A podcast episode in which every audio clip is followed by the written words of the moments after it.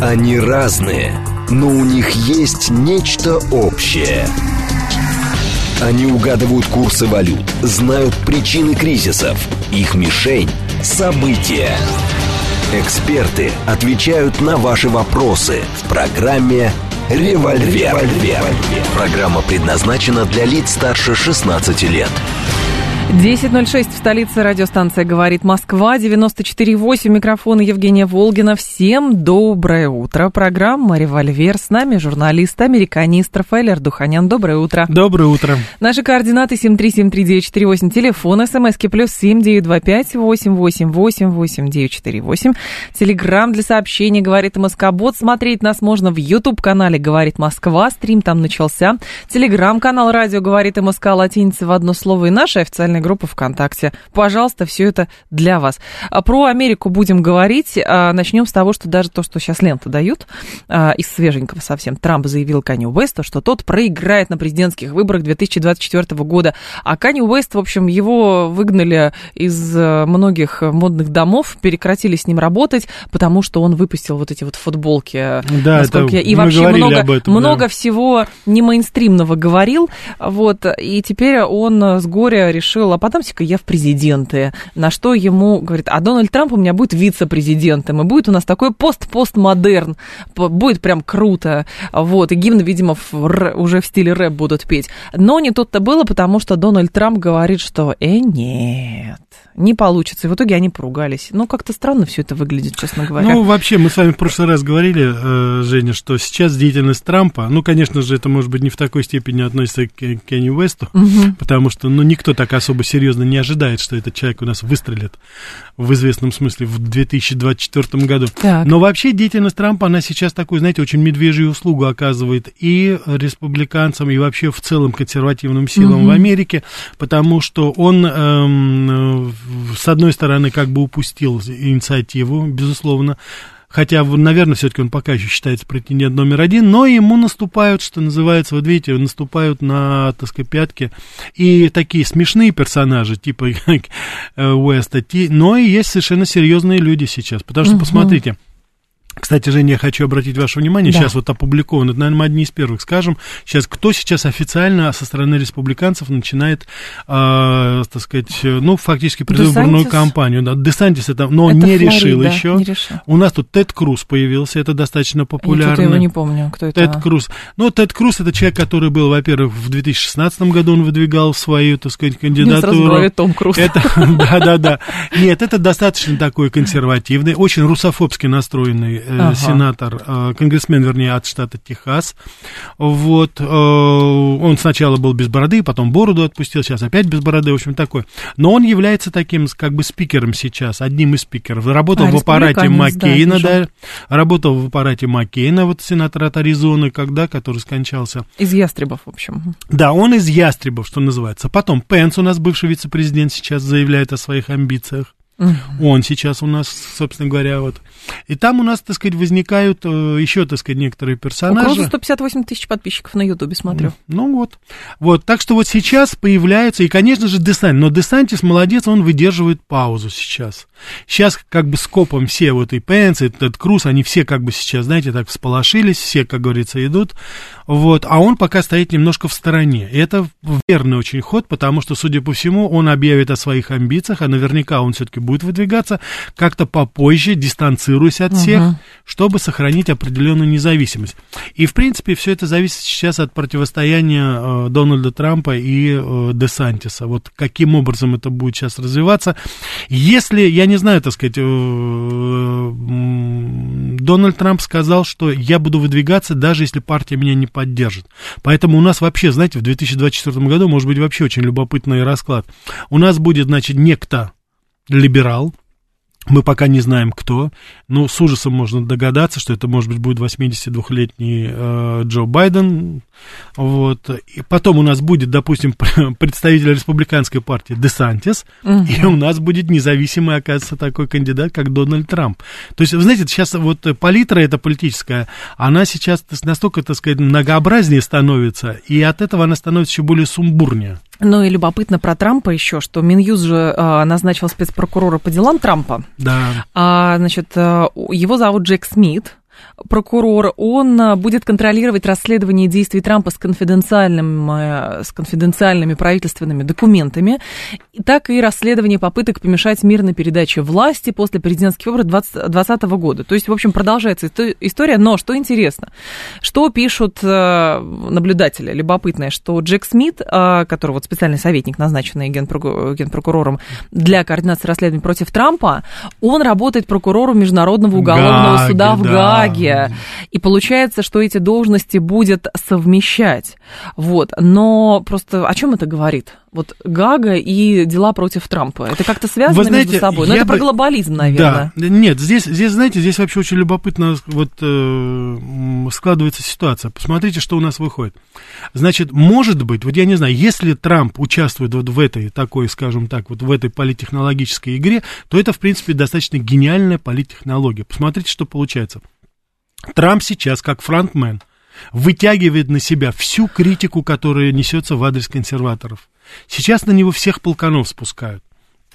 И если Трамп в ближайшее время, но он, наверное, это не сделает, но если он сделает этот жест, вытянув на себя вот все эти темные силы либеральные, а потом вдруг скажет, что я, так сказать, рекомендую и советую голосовать за Десантиса, то это будет абсолютно беспроигрышно для республиканцев.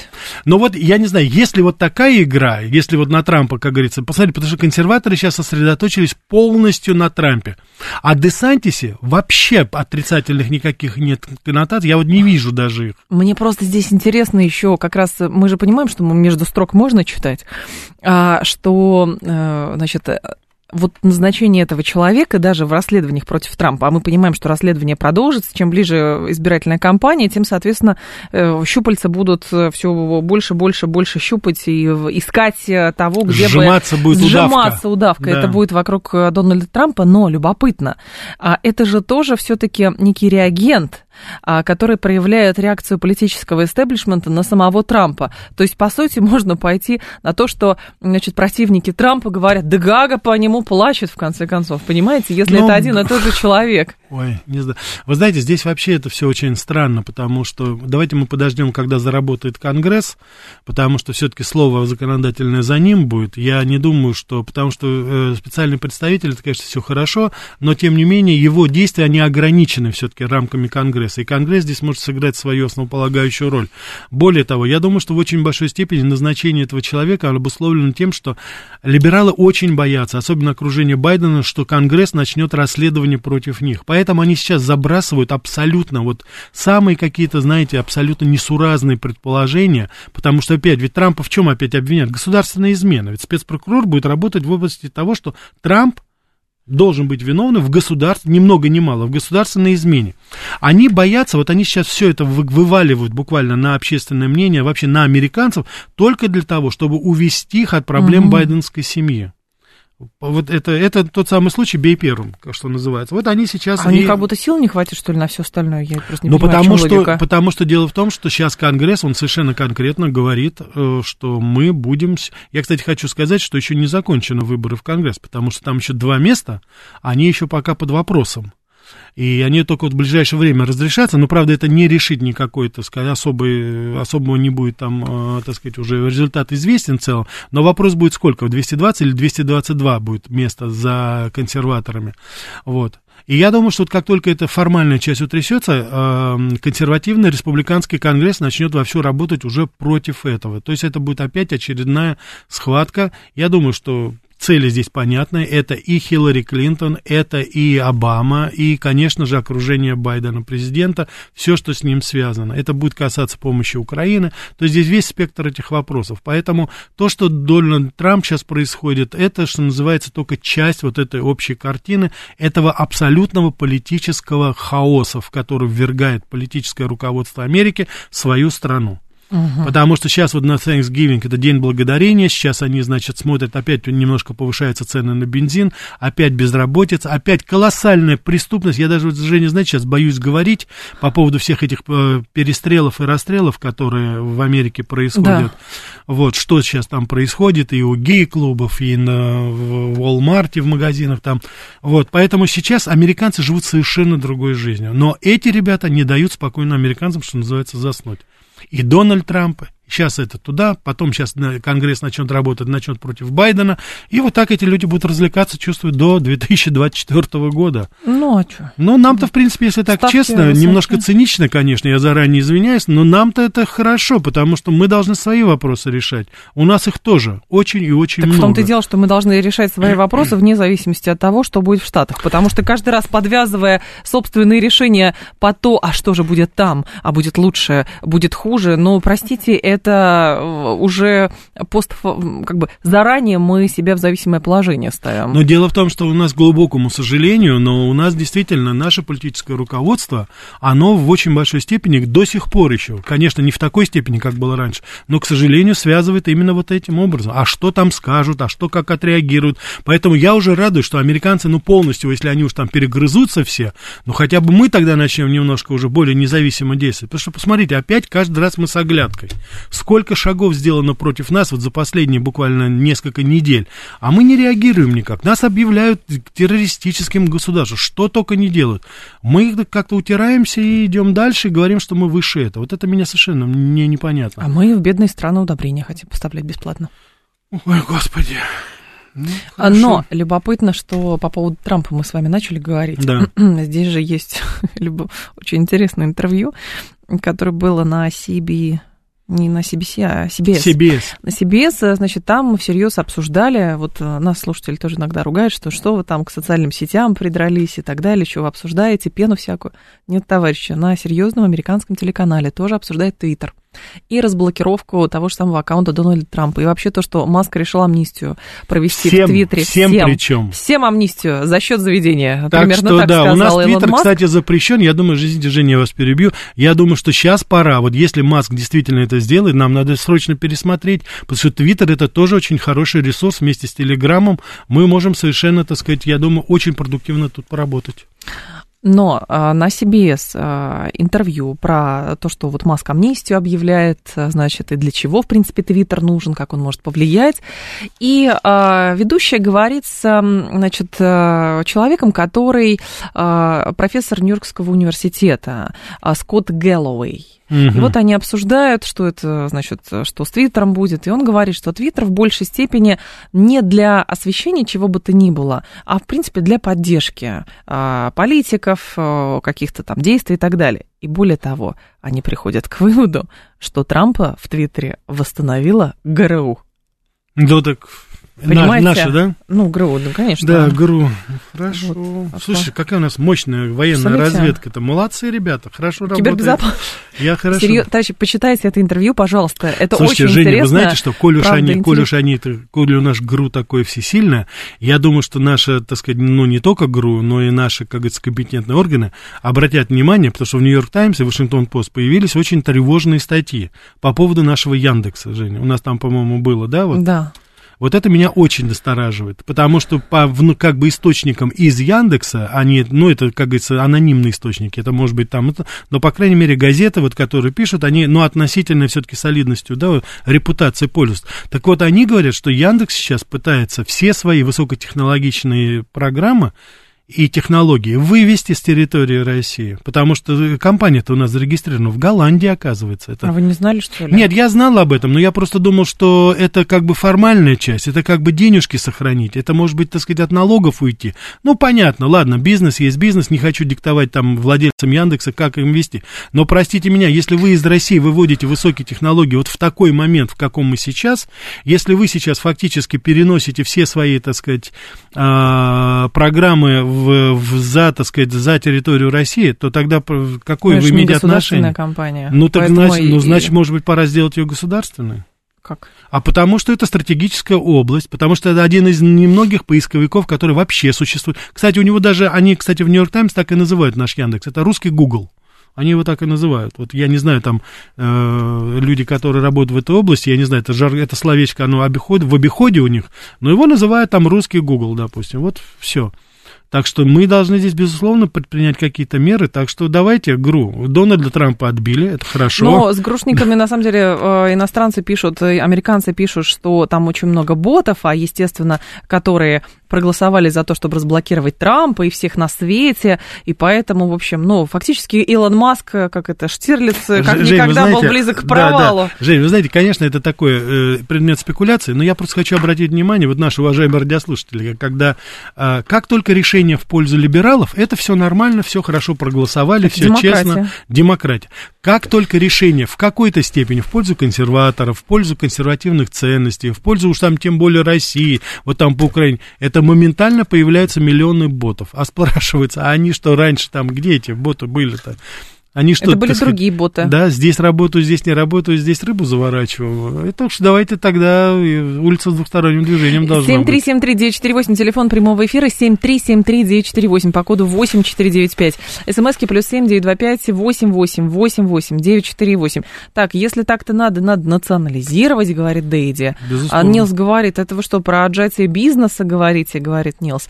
Да, ну, слушайте, ну, времена тревожные, поэтому... Вообще-то, да, Жень, вы знаете, это, это очень несправедливо справедливо. Я считаю, что мы не имеем права отжимать этот бизнес, потому что вот посмотрите, ведь американцы, они же по-другому действуют, они в рамках закона, вот в отношении нашего, допустим, Алроса, да, вот наших, так сказать, компаний, они же ничего там не предпринимают, да, они, не они не заставляют совет директоров менять, отбирают контрольный пакет акций у наших некоторых олигархов, чтобы, не дай бог, они, они же так ювелирно работают, а мы что, вот так кондово вот возьмем и, так сказать, сделаем, да, вот этого пройдоху Чичваркина, так сказать, отвалили ему несколько сот миллионов долларов за его воздушные... Яндекс это не Чичваркин, вы чего? Я сейчас говорю именно о Евросети. Мы же не поступили так с Четваркиным, ему бы под зад бы дать пинком и выгнать, и ни копейки не дать. Так мы же такие гуманные, мы ему денежки дали. Он сейчас в Лондоне, так сказать, вот там ходит, Нам сказать, только надо говорить, пугает. что он иноагент, чтобы к нам Роскомнадзор не Да придрался. подонок он, вот и все. Послушать, 7... что он говорит о своей родине бывшей, это просто. Как он иноагент, скотина и предатель. Прости, Господи. Рафаэль, давайте. Ну, я эмоциональный, потому что нет, ну, тут эмоции, нет, нет, здесь эмоции должны быть, потому что то, что этот человек говорит, это просто уже за гранью, как говорится, всех эмоций. Это не только, это не Невзоровы, там вот эти все. Это люди, которые уже давным-давно переступили черту, и с ними Тоже разговаривать иноагент. надо там. Вы просто а. эти имена говорите, а я время эфирное трачу на то, чтобы говорить, что это иноагент, вместо ну, того, чтобы какие-то более серьезные вещи обсуждать. Ну, а, это серьезно. Они уехали это и серьезно. Нет, Если они не мы... все, Женя. Они не все, они если бы просто уехали бы. И что? А они, так сказать, они очень и очень, как говорится, так сказать, любят поговорить о том. Да пусть говорят, но нам что с этого? Ну, ну нам-то что да, с Женя, этого? мы выше этого, я забыл. Хорошо. 7373948, телефон прямого эфира. Слушаем вас. Здравствуйте. Алло. Да, доброе утро. Доброе утро. Доброе утро. Вы знаете, вот полностью согласен с последними утверждениями, что называется, назвался Грузием, полезай в кузов. Вот. Эти люди не имеют ничего общего с нашей страной. И все, как бы, о чем мы рассуждаем вот на данный момент, о нашей проблематике, я считаю, связано с отсутствием, с нехваткой целеполагания в наших как бы умах, сердцах. Целеполагание, да. а в итоге мы просто начинаем, э, значит, э, закидывать гнилыми помидорами тех людей, тех людей, которые уже полностью отвязали себя от Российской Не самое Федерации. последнее дело забрасывать помидорами. Спасибо. Спасибо большое. 7373948, телефон прямого эфира. 7373948. Так, что еще? Трендец придет, точнее, останемся без я, такси прочих полезностей, говорит Бэтбой. Еще а, нужно отжимать бизнес поактивнее, говорит Дейди. Ой. Никто отжимать не будет. Опять, вот. опять про отжимать и прочее. Хотя вчера у Путина было заседание, он говорил про развитие отечественных технологий, конечно, в контексте э, заявлений президента и того, что выпускает иностранная пресса. Еще раз, товарищи, первое, что страдает, в принципе, в кризисные времена, это правда, это факт-чекинг. Поэтому э, нужно понимать, действительно, пишут это в качестве утки или действительно есть на то причины, и, в общем, мы из иностранной прессы узнаем много чего. Как это говорится, да, что 80% информации разведка узнает из, из средств массовой информации. Вот, это еще в те страдавние времена было придумано. Здравствуйте, слушаю вас. Здравствуйте. Ну, тут кто-то боится вот про Яндекс. Хочу сказать, что со смертью Ильи Сигаловича Яндекс очень сильно поменялся. И жаднее, и компании вот на стыке их с реальными видами деятельности, я другой не знаю такой. Вы другой такой. Я не только не совсем понятно. понял, боимся по поводу Яндекса что-то. Что не мы знаю, боимся? что мы по поводу Яндекса боимся сказать. Нет, мы обсуждаем просто то, что иностранцы пишут, что действительно а, есть а, вероятность того, что компании, ну, такие крупные, как э, упомянутые выше, а, могут а, искать варианты вывоза И мы ссылаемся своего сейчас, бизнеса Жень, из э, это. Российской Федерации. Но это изначально было, что там программистов куда-то вывозили, и не только эта компания. Очень многие действительно а, релоцируют свои а, компании, потому что они целиком и полностью завязаны, в том числе на иностранцев. Вот. И как в этой связи поступать, это, конечно, а, вопросы как раз к юристам, и вопросы здесь не только политические, здесь еще вопрос чисто юридический. А у нас же вот Макрон недавно очень хорошо сказал тут. Он у нас проснулся. Наверное, так сказать, ему супруга сказала, что надо что-то умное сказать. Рафаэль, ну он правда, ну давайте встретился, по делу. он ну, встретился, ну, я серьезно говорю, встретился с бизнесменами европейскими. И неожиданно, так сказать, сказал, что, оказывается, Америка помогает развивать европейский бизнес на территории Америки. Проснулся. Помогает развивать или наоборот? Помогает, Америка помогает развивать европейский бизнес на территории Америки. Я вам цитирую Да. сейчас то, что он сказал. То есть, давайте, давайте уберем, хорошо, это сложная конструкция. Он говорит, что американцы воруют бизнес из Европы. Вот и все. А, Вот но это то, что он говорит. Это не только он говорит, издание «Политика» тоже пишет, Нет, издание евро- «Политика» это бог с ним. Президент Франции сейчас это сказал. Издание «Политика» может что угодно говорить, там своих, как говорится. Мне можно зачитать то, что они пишут? Или давайте, нет? зачитайте. Евросоюз пытается предотвратить уничтожение европейской промышленности американскими конкурентами из-за роста цен на энергоносители и выделенных Байденом субсидий. Новые инвестиции пойдут в США, а не в Европу. Это экзистенциальный вызов для европейской экономики. Ну, то есть просыпаться начинает везде. То, А о вот, э, говорили в Российской Федерации а, очень долго, и как раз про северные потоки, про взрывы, про вот это вот все, что Это, это... хорошо. А вот Макрона, пожалуйста, дайте вот это, давайте вот его прочтем. Это- это не вы- Макрон. Нет, а я говорю сейчас то, что Макрон говорил. Это не Макрон, это Маск. Нет, Макрон это мы с вами в интернете смотрели, мы не печатали с вами Вот про Макрон там, Макрона. да, не распечатан был, да? жалко. Да, я сейчас Да, Макрон как раз вот и говорил о том, что он конкретно говорил, что мы должны быть бдительны, потому что грабят, воруют. Вот что он говорил. Вот это очень важно, потому что Макрон тоже у нас, в принципе, такой достаточно проамериканский всегда был человек, и он всегда как-то с пониманием относился к действиям подобного рода. Да, он, вот я и зачитываю статью. Макрон послал США недвусмысленный Ну сигнал. Европа должна опомниться, встать на защиту своих Вот. интересов, когда уже потоки Ну разрушены, так, бизнес вот об ограничен. Вот это вот у Пожалуйста. нас сейчас. Это же... 7373948, телефон прямого эфира. 7373948, а, телефон прямого эфира. Так, а, еще наши слушатели пишут, что, ну и после слов Макрона, что должно в принципе произойти? А, они должны очнуться, они должны сами восстановить турецкие Нет, по- поздно. э, северные потоки или что? Не-не-не-не. Нет, они же уже договорились, что, э, насколько я знаю, там Европейская комиссия, она уже сказала, что на 2023 год Европейский Союз не планирует закупки газа у России. Это они уже, вот у них такой Они просто консенсус. закупать будут газ у третьих стран, которые Ну, они будут, это будет российский да, газ. это точно так же, как э, американцы закупают венесуэльскую и нашу нефть, и там в, в Мексиканском заливе перегружают, э, океан только это портит, потому что во время перелива нефти понятно, что это, это будет все достаточно сложно и очень все будет, э, ну, скажем так, не очень экологично. Поэтому, конечно же, это все будет опять вот эти вот, э, так сказать, игрища, что называется. Но, видите, политическая декларация же есть. Вот Макрон, почему я обращаю внимание, он политически декларирует сейчас, что вот, так сказать, нас грабят. Так все уже, господин Макрон, все уже, уже ограбили, уже все, уже, так сказать, переводят и бизнесы, уже, естественно, вот то, что вы говорили об инвестициях, естественно, они идут туда. Посмотрите, сейчас курс э, доллара, так сказать, сейчас укрепляется, евро скачет, так что остальные валюты тоже волатильны, так что американцы своего добились. А, Давайте прервемся на информационный выпуск и продолжим. Это программа «Револьвер». Они разные, но у них есть нечто общее. Они угадывают курсы валют, знают причины кризисов, их мишень – события. Эксперты отвечают на ваши вопросы в программе «Револьвер».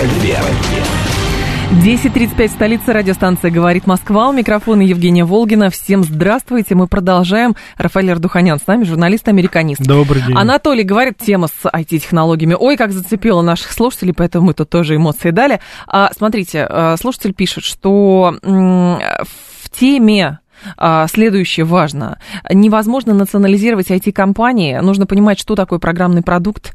А, это не физический предмет, это просто код, который а, компилируется под любым другим названием. Компания пытается найти компромисс и не изолировать себя от мировых технологий и трендов. Ровно то, о чем мы с вами в перерыве говорили. А потом надо понимать степень интеграции с компонентами третьих компаний, и отключение этих э, компонентов может означать потерю работоспособности продукта в целом. Именно скорее всего, ну, определенные телодвижения, которые совершают а, IT-отрасль, и то, как пытается правительство помочь IT-отрасль, это ровно про то, что иначе, ну, как бы невозможно, мы эту отрасль просто потеряем.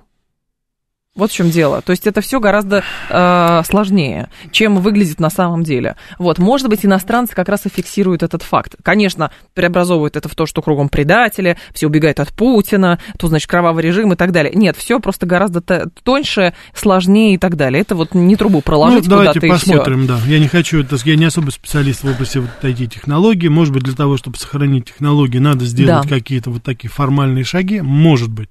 Но я хочу сказать, что общую тенденцию ситуацию, то, что вот сейчас, вот о чем пишет Нью-Йорк Таймс, собственно говоря. Они пишут о том, что Яндекс уходит и забирает свои технологии.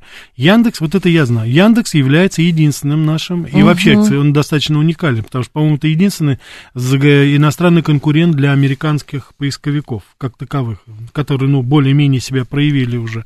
И вот и как раз в это, с этой точки зрения это и преподается, что они забирают эту технологию. если Россия готова вот так вот рискнуть, остаться без своего поисковика, хотя он и зарегистрирован, допустим, в Голландии, но я думаю, что наше правительство должно в этой ситуации все-таки себя как-то проявить. И я не говорю, что там конфисковать, его упаси бог. Значит, должны какие-то другие условия создаваться для этих людей. Сергей совершенно верно пишет, что у нас же был национализированный поисковик спутника, им никто не пользуется.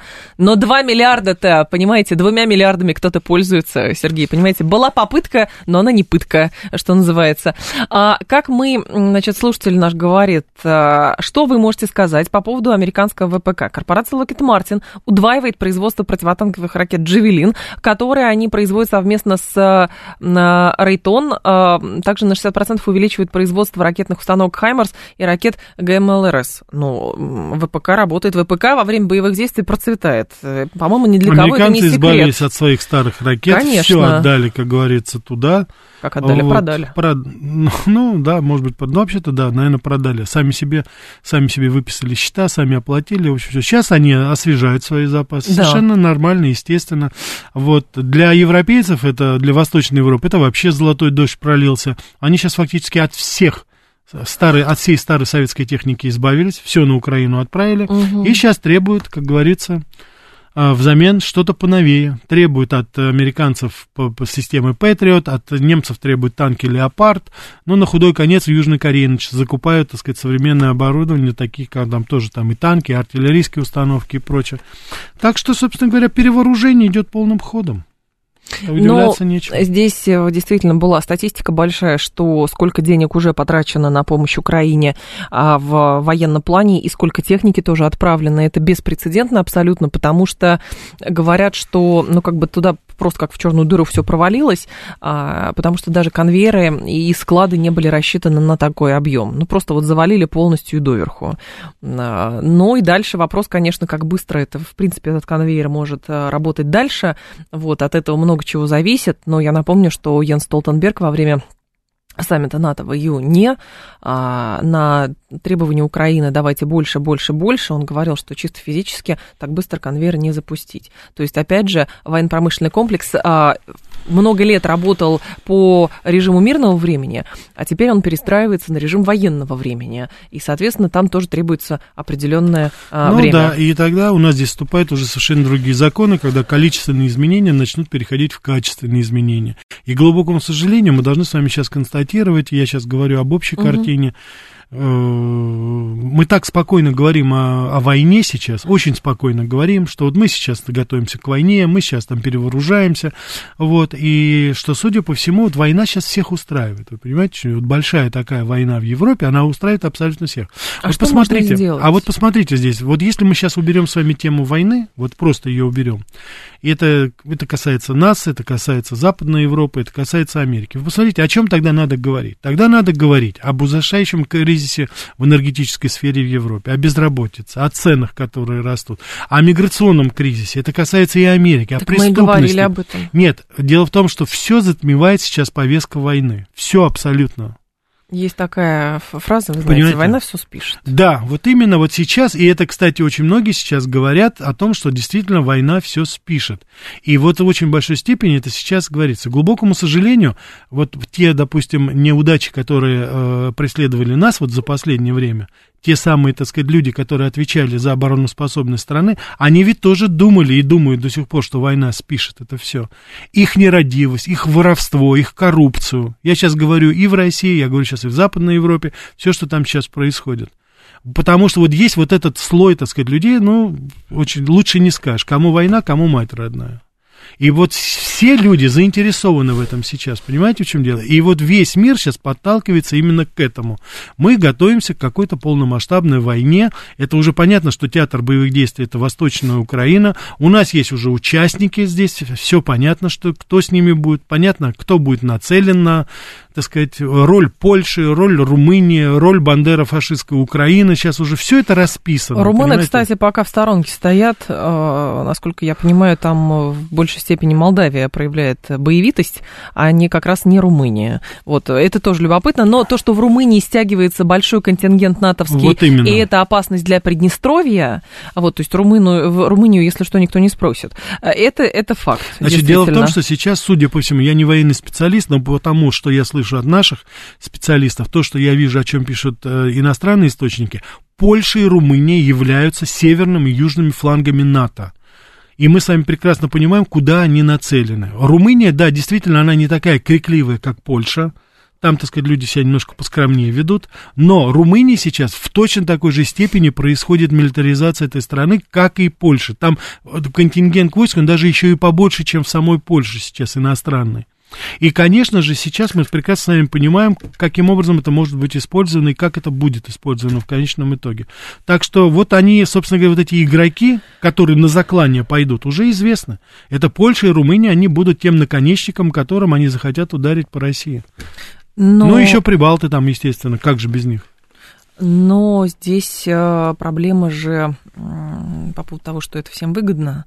Понимаете, вот э, есть тема про, мирные, про выгодно. мирные переговоры, про мирные переговоры, но мы же знаем, что очень часто бывает, что э, кулаками начинают решать то, что не удалось решить с помощью переговоров.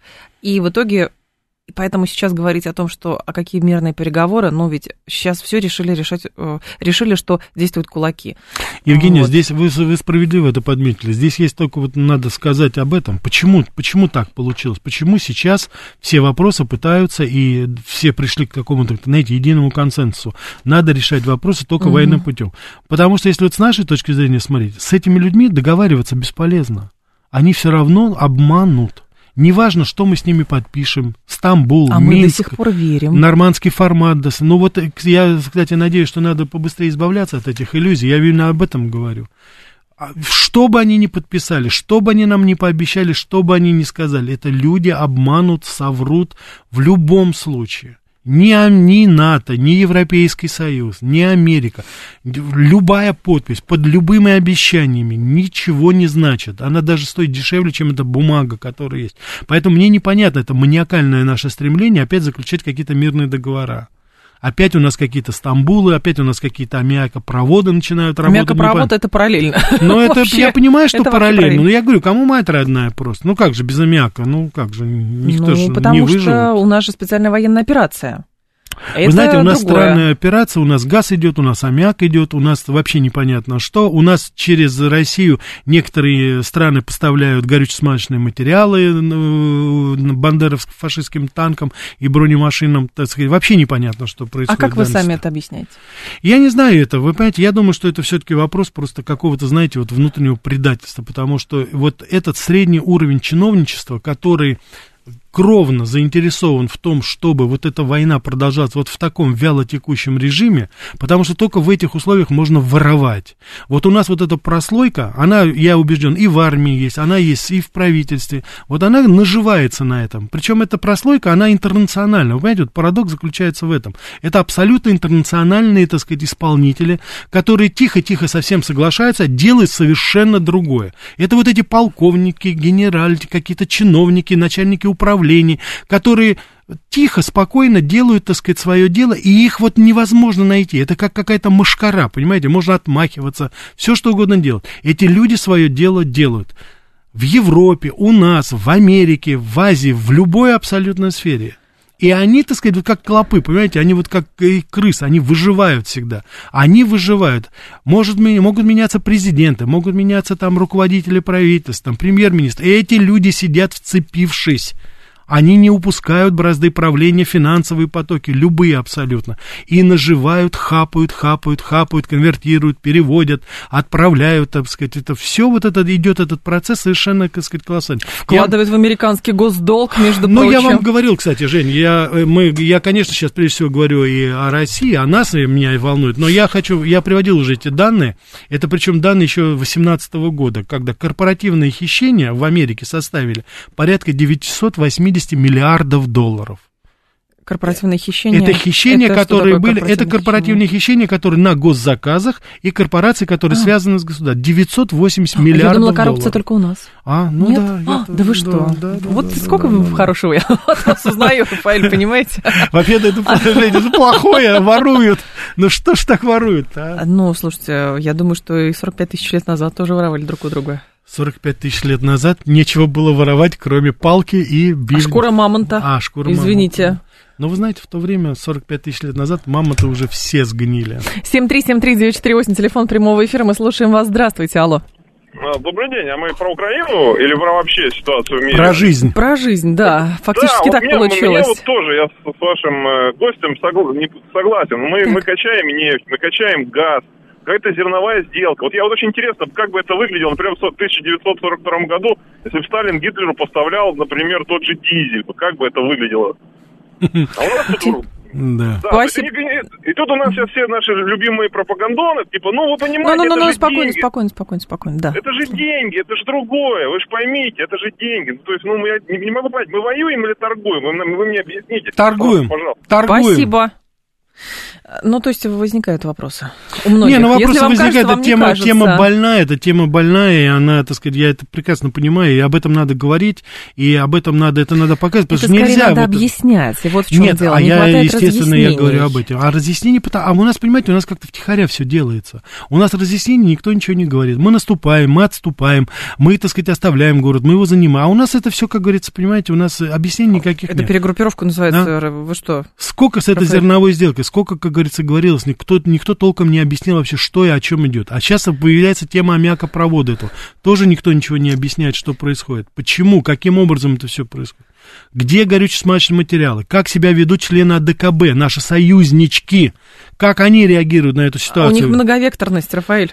Ой, господи, у них, по-моему, знаете, у них многовекторность, я не знаю, по-другому, это называется мультисклероз там как-то, вот, вот, вот уже вот в это. Люди не понимают, где они находятся, и люди не понимают, что надо делать. Вот это, по-моему, прострация это называется, а не многовекторность.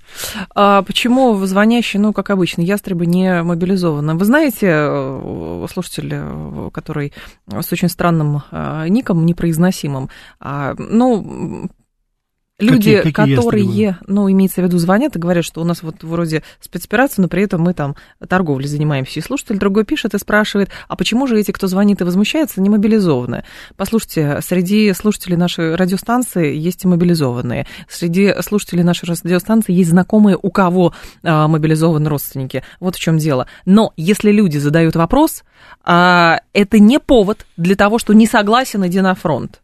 Достаточно людей идут на фронт. Более того, достаточно людей помогают фронту. Вот в чем дело. Это не отменяет необходимости того, что нужно обсуждать те проблемы, которые присутствуют. Поэтому а, мы как раз себя не позиционируем шапкозакидательской э, радиостанции, поэтому мы задаем вопросы и пытаемся на них ответить. Вот в чем дело. Так, 7373948, телефон прямого эфира. 7373948, по коду 8495 вас послушаем. Здравствуйте, алло. Алло, доброе утро. Пожалуйста, доброе, Доброе. утро. Э, Я хотел к вам обратиться с вопросом относительно следующее. Да. Э, Если мы помним, что было во время Отечественной войны, э, вся экономика была на военных рельсах. Так. Да, была, была система цензуры и то, что ограничивалось, э, то, что выходило в прессе. Почему, если мы вроде бы находимся в состоянии войны, не применить эти методы, эти инструменты настоящее А я вам скажу, спасибо большое. Я вам скажу, во-первых, мы не находимся в состоянии войны, мы находимся в состоянии специальной военной операции. Во-вторых, э, у нас э, так или иначе все равно, если вы заметили, есть э, определенная борьба с теми, кто пытается, значит, оспаривать право Российской Федерации на те действия, которые она проводит, и плюс, значит, закрывать те ресурсы, которые мы считаем какими-то вражескими и так далее, это происходит. Более того, вот эти, значит, военные рельсы, экономика и так далее. Я думаю, что вы видите, что бизнес, особенно региональный, а, очень чутко реагирует на те потребности, которые есть у фронта, на те потребности, которые есть у людей, которые отправляются на специальную военную операцию, в отличие как раз от государственной машины, где создаются координационные советы, потом говорят, давайте еще раз посмотрим, а давайте согласуем, а куда делись полтора миллиона жилетов, и вот это вот все. Сам бизнес работает гораздо лучше, и он как раз перестроился на эти рельсы, в отличие от части государственной машины. Это все есть. А, вот и А почему, знаете, Жень? Нет. А потому что в бизнесе, в частном бизнесе нет вот той прослойки, люди. вот той прослойки, о которой я говорил. Там нет вот этих, так сказать, кровопийц, чиновников, которые сидят и наживаются на всем этом. Ни один хозяин, неважно, владеет ли он рестораном или владеет крупным, так сказать, там, допустим, металлопрокатным комбинатом, он не потерпит такого у себя. А вот у нас почему-то наше политическое руководство терпит этих людей, которые до сих пор не могут, так сказать, совершенно конкретно выполнять просто свои обязанности. Меня, например, ну вот я... Женщина связала носки, а потом увидела их, да, в продаже в магазине, Вот а об этом и речь военным. идет. А это вот один пример. А другой пример, это когда вот Дмитрий Рогозин, я ссылаюсь, так сказать, на его, так сказать, выступление, когда он говорит, выделяется, так сказать, э, деньги, решение правительства по поводу того, чтобы финансировать нашу вот спутниковую группировку, которая нам сейчас нужна вообще как никогда, да, а Минфин, так сказать, ведомство господина Силуанова, они берут, так сказать, и сотни миллиардов урезают с этого. Вот и все, вот как хочешь, так и крутись. Помимо того, что сократили, а все, да, мы решили так. Мало ли что там Путин там или там Ми- Мишустин решили, а вот Силуанов решил так, а нету, вот и все. И, так сказать, вот что есть, бери, пара 15 забирай. Берешь, нет, все, давай, не торгуйся. Вот, вот вам, пожалуйста, подход, понимаете? Знаете, как мне однажды объяснили про систему принятия решений в финансовом блоке и функционал ведомств. Вот есть Минфин, а есть Минэконом. Минэконом должен объяснять э, Минфину, а, почему ему нужно столько-то денег, а Минфин должен говорить, почему он не даст эти деньги. Ну, примерно так. Мгм. Вы знаете, я вот такую дискуссию могу себе представить, там, допустим, вот во времена, вот наш уважаемый радиослушатель говорит, там, в 40-е годы. Вот я могу себе представить на заседании правительства, там, перед Сталином кто-то встанет и вот так и скажет.